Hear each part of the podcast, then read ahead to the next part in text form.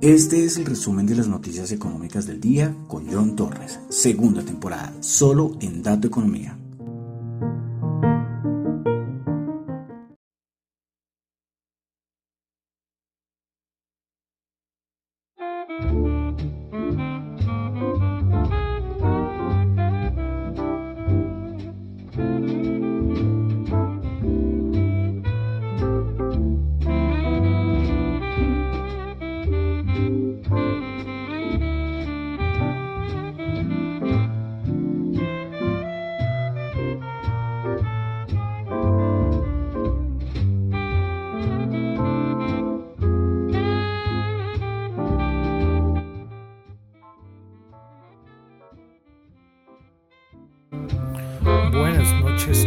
Todos. Son las 9.01 de la noche. Bueno, vamos a ver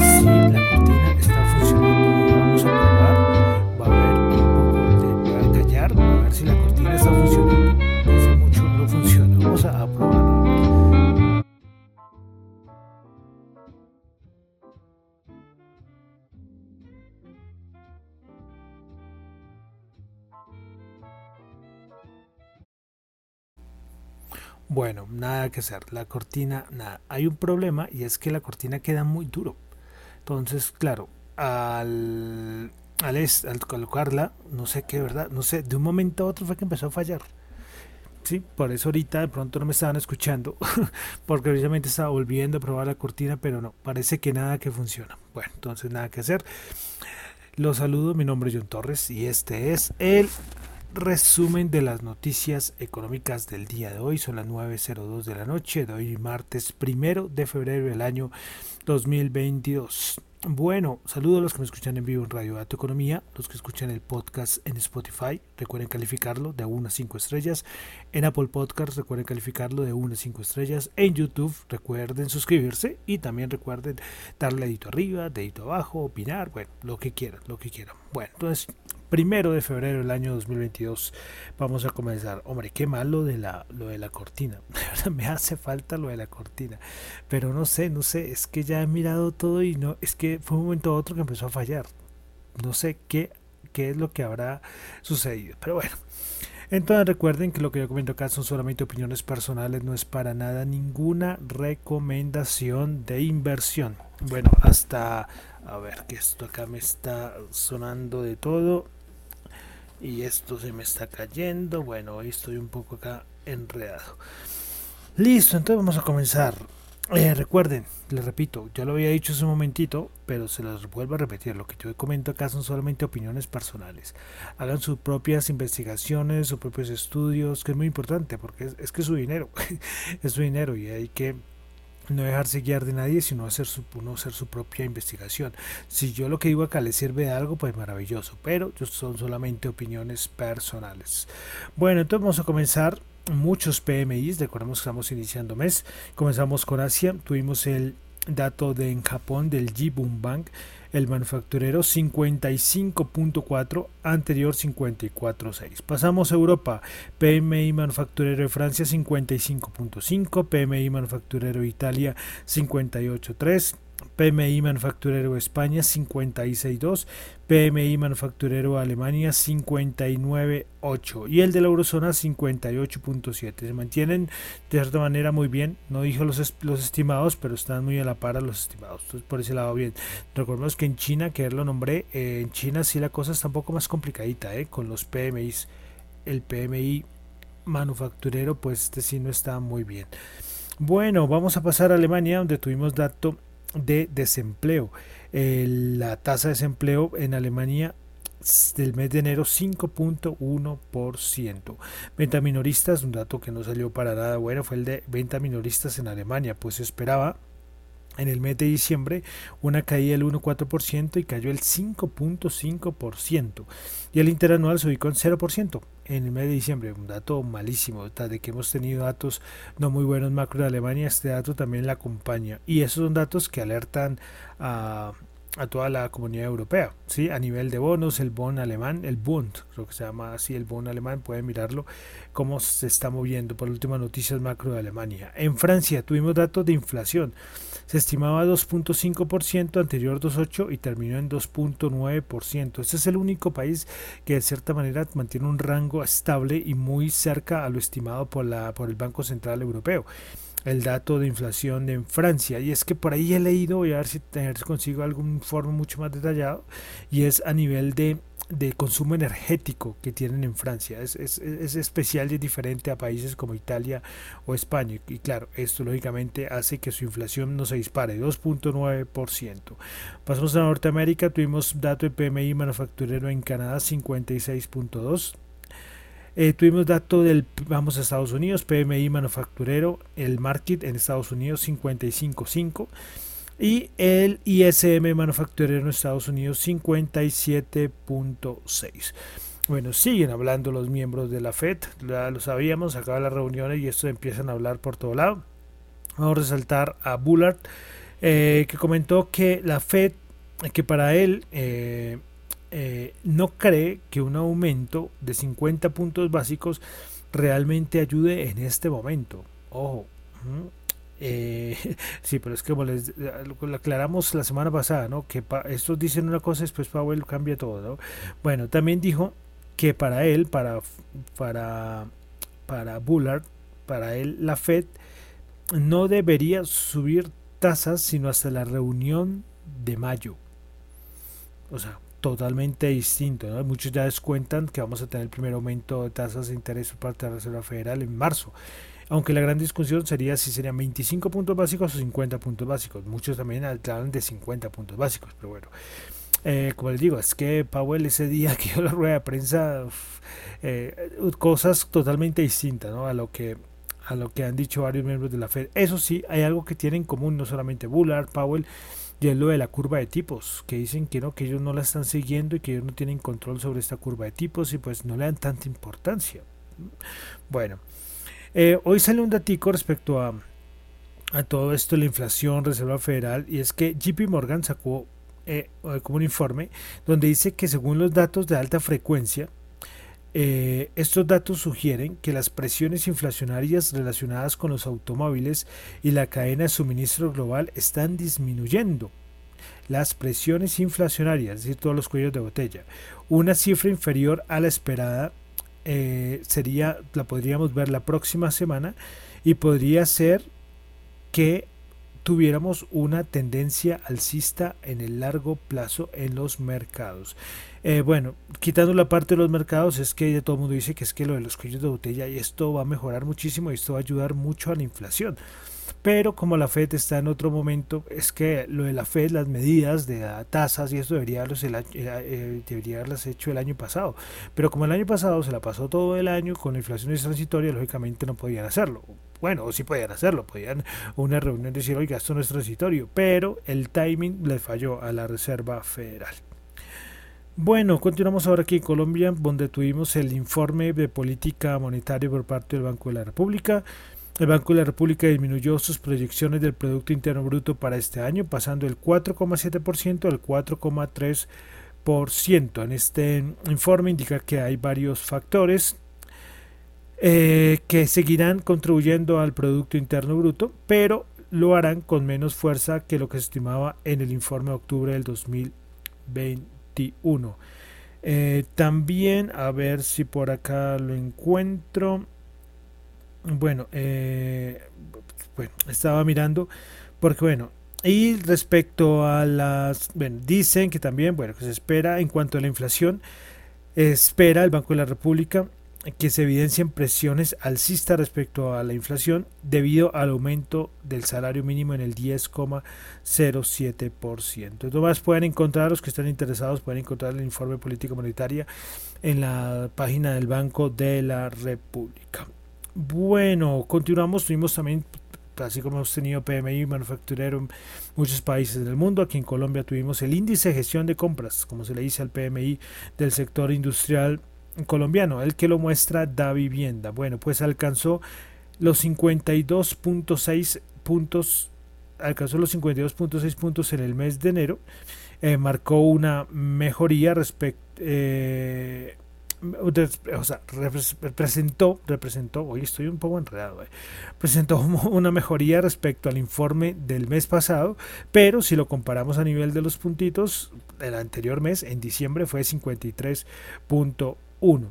Entonces, eh, este, con este dático, este es el peor dático del PMI en Colombia de los últimos siete meses. Bueno, pasamos ya a los mercados, a los índices. Comenzamos con petróleo. tuvimos dato, hoy es martes, tuvimos dato de los inventarios API. Pues se tuvo una caída de 1.6 millones de barriles, pero la, los informes de gasolina, los inventarios aumentaron en 5.8 millones. Se me olvidaba comentar, se me olvidó, pero totalmente fue lo de la OPEP. Pues tenemos reunión a mí, se me, a mí se me olvidó, con todo lo que pasó el mes pasado, a mí se me pasó totalmente. Claro, como siempre en la Junta Ministerial, pues hoy no se discutió para nada lo del aumento de la producción de petróleo de la OPEP Plus de los 400 mil barriles. Veremos a ver qué va a pasar los siguientes días. No, de verdad, a mí se me, se me olvidó por completo. No, no sé. Fue que yo dije, oye, es cierto que comenzamos mes y reunión de la OPEP. Bueno.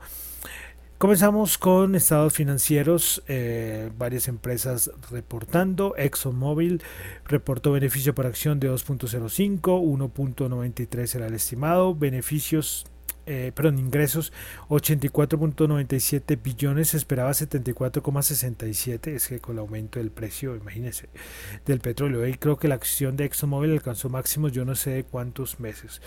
General Motors, ingresos de 33.58 billones, esperaba 34.46, beneficio por acción de 1,35, se esperaba 1,20. Y el más esperado, Alphabet, Google, Beneficios por acción 30.69, se esperaba 27.35. Ingresos de 75,33, se esperaba 71,89. O sea, los datos que los datos de Google súper súper importantes, ¿no? Súper súper bueno. También otras empresas como como PayPal también reportó nada bueno, estaba cayendo en el after hours como el 11%.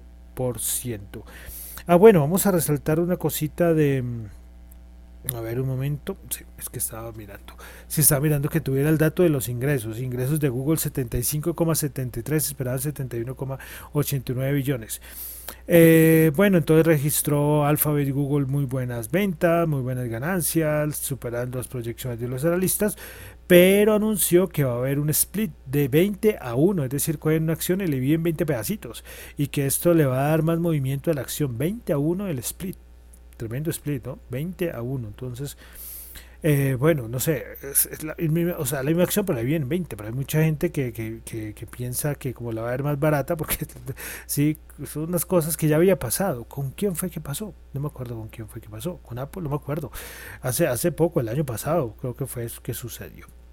Bueno, entonces vamos a pasar a los mercados. ¿Qué pasó iniciando semana?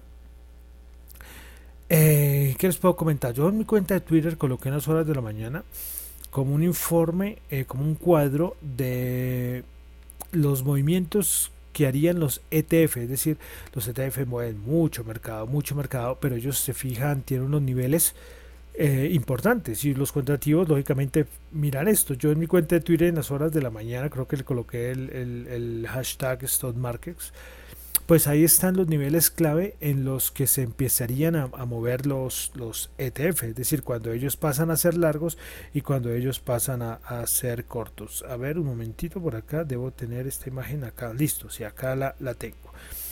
Entonces, por ejemplo, pasarían irían ya más largos, irían largos en el SP500 en 4.581, en el Nasdaq 100 en 15.759, Eurostock 50 4.200 35, DAX 15.724, pero también tienen niveles donde serían aún más cortos. Ellos tienen una, una porción corta que a las caídas de hace una semana era impulsada por los por estos eh, por estas por estos ETFs.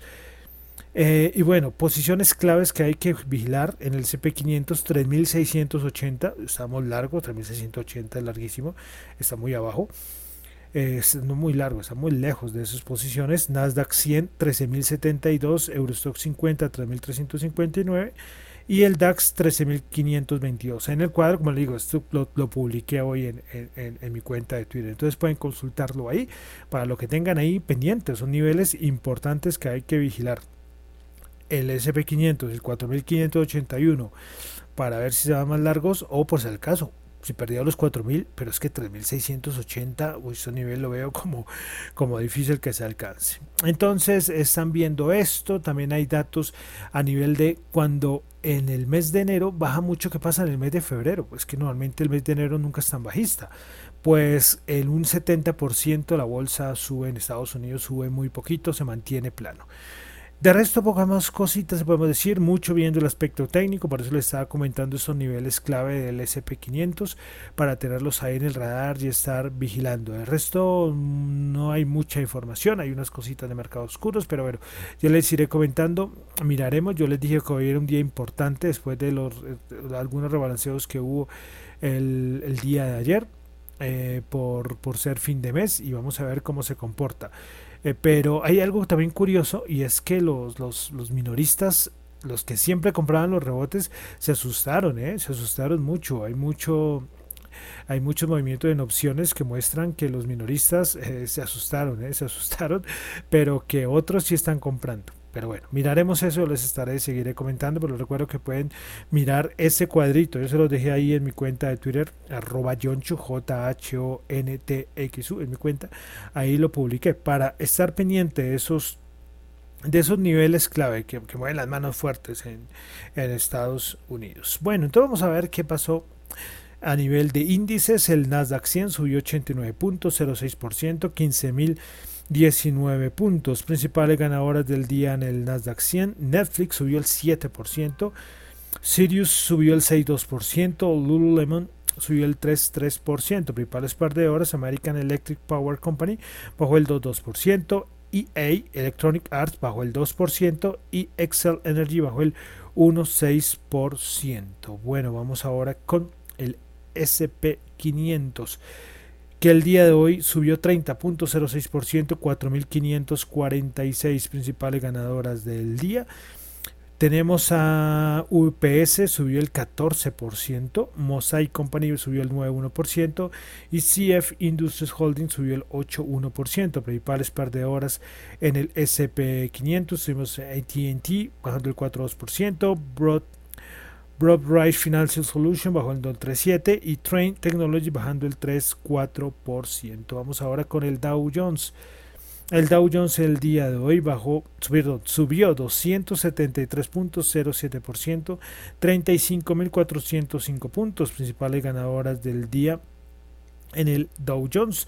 Boeing subió el 4%, Dow subió el 3.4% y Visa subió el 2.7%. Principales perdedoras, United Health bajó el 0.8%, Johnson Johnson bajó el 0.8% y Coca-Cola Company bajando el 0.7%. Bueno, vamos ahora a echarle un repasito al VIX, lógicamente. Tanto cuando sube la bolsa, cuando baja, yo le doy mucha importancia al VIX. Nos, nos muestra y nos da información importante. Bueno, entonces vamos a ver aquí el VIX. Ya, ya me acostumbré que la fuente donde yo lo consultaba no, está funcionando, entonces por eso miro la otra. Bueno, 21.9 sigue bajando bajo el 11.5% el, el VIX. Bueno, vamos a pasar a la Bolsa de Valores de Colombia. Bueno, si esto aquí me vuelve a abrir, sí, porque porque acá me toca tener un montón de cosas abiertas. Recuerdo que estamos en vivo. Es que lo que yo le digo es que una cosa es ser en vivo y otra cosa es. A ver. Listo, ya. Otra cosa es el, eh, eh, cuando uno graba el podcast y uno puede editar. Y entonces aquí en vivo, aquí como queda. Por ejemplo, es el inicio que no me escuchaban. eh, no me escuchaban, eso va a quedar ahí, ustedes lo van a escuchar en el podcast, ¿sí? porque digo, la cortina no se escuchó. Bueno, entonces el Bolsa de Valor de Colombia, el MSCI Colcap, subió un puntico, 0.02%, 1538 puntos. Principales ganadores del día, Grupo Sur Ordinaria 33,6, Nutresa 21%. Y bueno, es porque ya empezaron a volver a cotizar en bolsa esas acciones que recordemos que van a entrar en OPA y las aceptaciones comienzan ahorita en febrero. Y Grupo Aval Ordinaria subió el 1,8%. Principales par de horas en la Bolsa de Colombia, preferencia del Grupo Sura bajando el 4,6%, Grupo Argos Ordinaria bajando el 3,9% y Semargos bajando el 3,2%. Bueno, vamos a algo de commodities. El petróleo 88.2, el WTI subió 0.1 dólares el barril.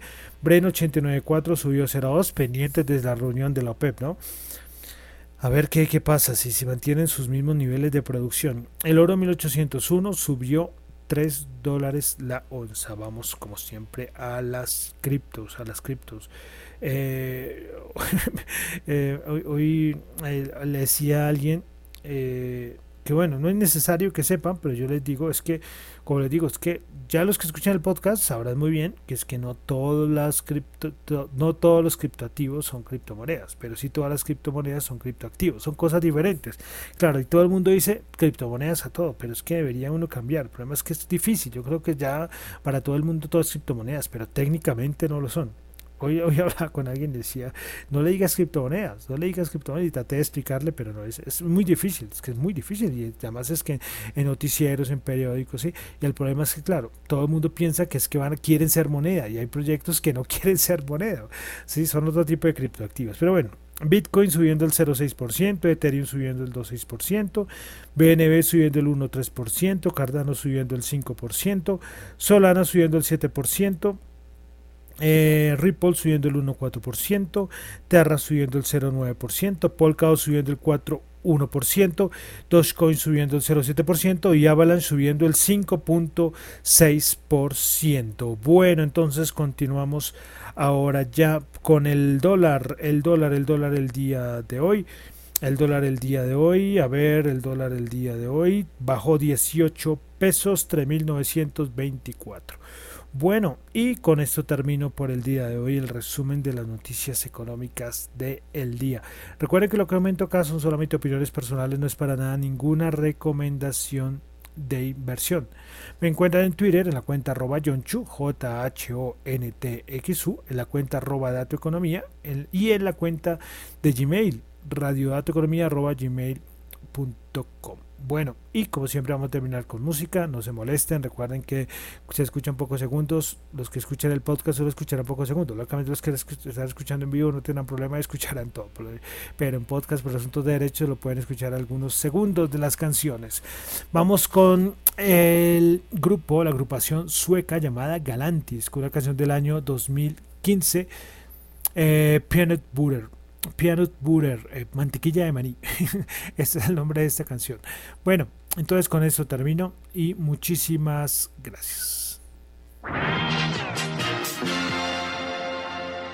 Sleepless nights at the chateau, visualize it. I'll give it something to do. Coach, coach, wherever we go, visualize it. I'll give it something to do.